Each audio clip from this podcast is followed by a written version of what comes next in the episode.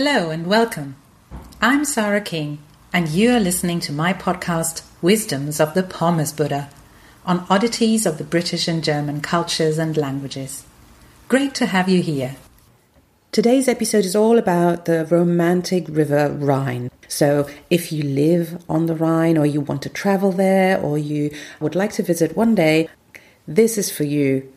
And it's also, of course, about words to do with Rhine and so on. So stay tuned and find out more.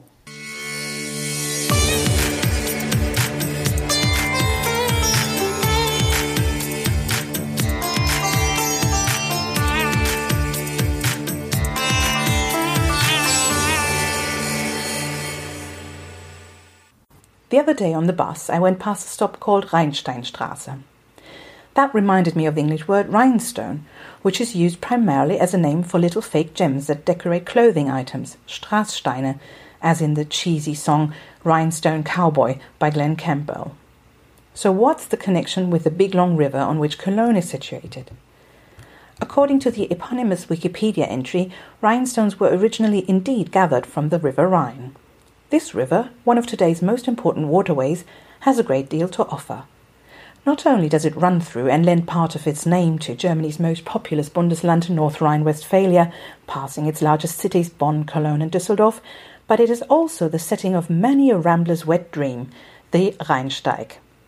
This leisurely and beautiful hiking trail follows the course of the Rhine. It sets off in Bonn and soon passes the Siebengebirge Mountains, whose Drachenfels, Dragon's Rock, is supposed to have been the stage of Siegfried's famous battle with the beast, as purported in the Nibelungen saga.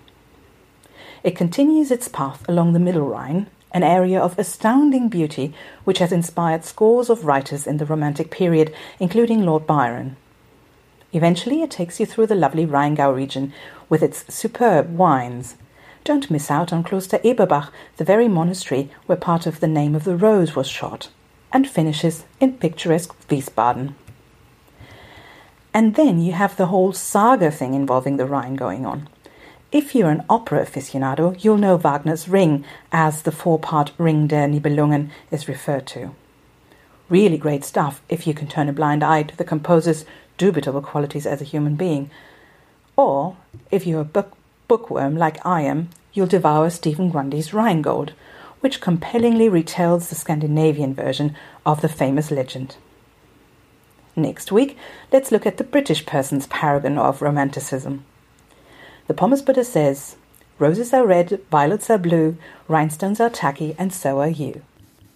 That was it for today. Thank you so much for listening. You can read this text on my website www.pommesbuddha.com.